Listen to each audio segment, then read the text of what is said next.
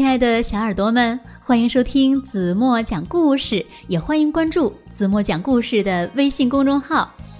那昨天呢，由于子墨家的网线出现了故障，所以呢没有办法及时上传节目。于是后台呢就收到了很多小朋友的留言，他们说：“子墨今天为什么不更新故事呢？”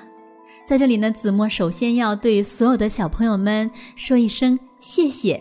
谢谢你们每天晚上准时的守候，有了你们的聆听，子墨才有信心，也有勇气接着为大家录故事。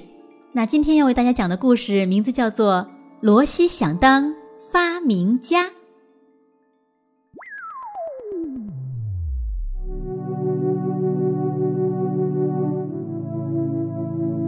今天故事的主人公叫做罗西·里维尔。是一个梦想成为伟大发明家的女孩。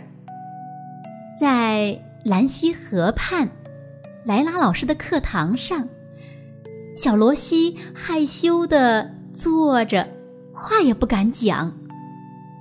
当周围没人的时候，罗西会悄悄的去垃圾桶里寻宝，搜集各种各样的材料。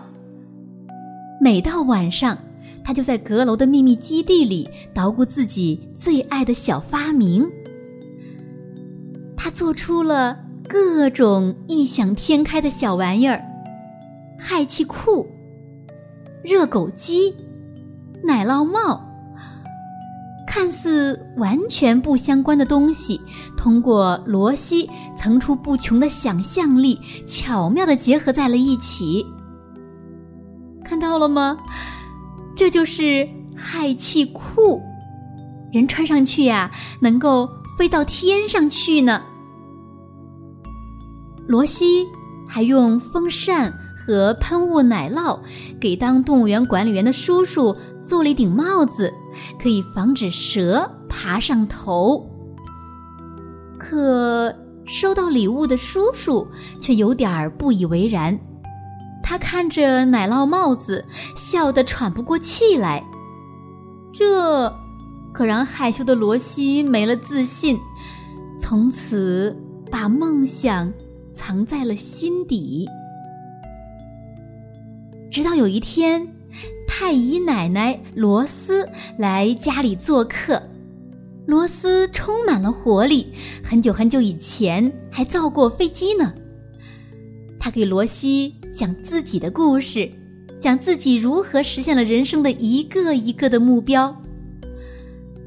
我唯一没有实现的目标呀，就是飞翔。太姨奶奶望向天空，露出一丝伤感的微笑。可光阴似箭，我要把它列为一个老奶奶的梦想。去实现。这一次，罗西有点坐不住了。他决定制作一架飞行器，帮太姨奶奶飞起来。罗西开始埋头苦干了。半天之后，一架奶酪直升机诞生了。试飞时间到了。直升机在空中漂浮了一小会儿，便开始打转。转着转着，猛地静止下来，接着就一头撞向了地面。哦，这让罗西沮丧极了。他心里喊着：“不，我再也不做什么喷射器、旋转器了，再也不尝试杠杆、开关和齿轮了，永远也不。”我永远都当不了伟大的发明家了。太姨奶奶却紧紧的拥抱他，亲吻他，高声的说：“哦，真是一次完美的试飞！伟大的失败已经结束了，现在要为下一次试飞做准备啦。”可是。我失败了，罗西疑惑地说：“他们不过是一堆垃圾罢了，你也看到了，奶酪直升机坠毁了。是的，太乙奶奶罗斯说：“他坠毁了，这没错。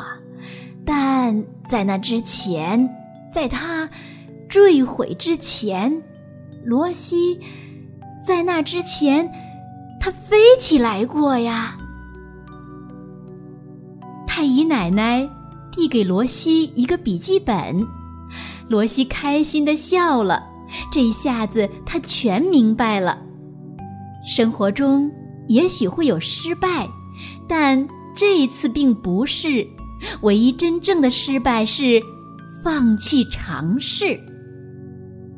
这是太医奶奶的梦想笔记本，上面记录着史上最杰出的女性飞行家。一七八四年，伊丽莎白·蒂布勒乘坐古斯塔夫号热气球升空，她成为世界上最早参与飞行的女性。布莱里·奥丹伊基、哈里特·昆比也曾驾驶过这样的飞机。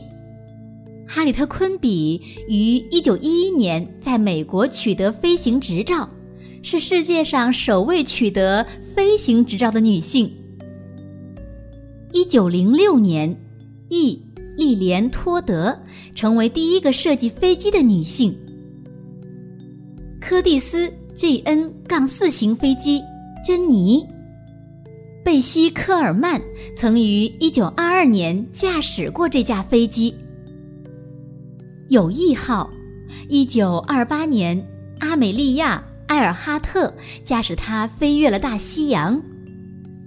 洛克希德织女星五 B 型飞机，一九三二年，阿梅利亚·埃尔哈特独自驾驶它飞越了大西洋。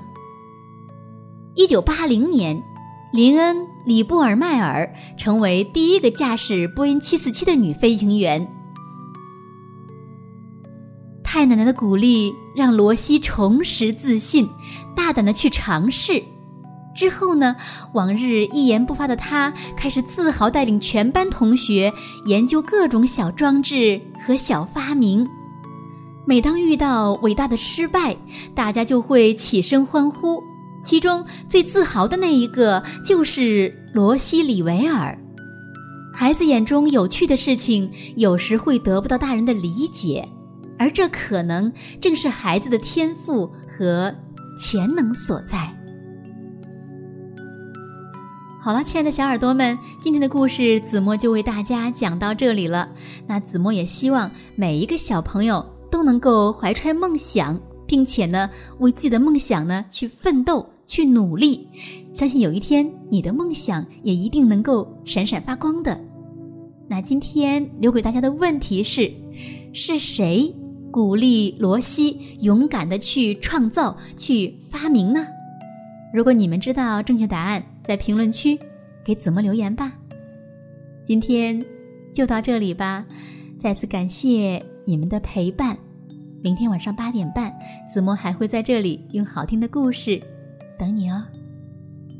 晚安喽，轻轻的闭上眼睛，一起进入甜蜜的梦乡吧。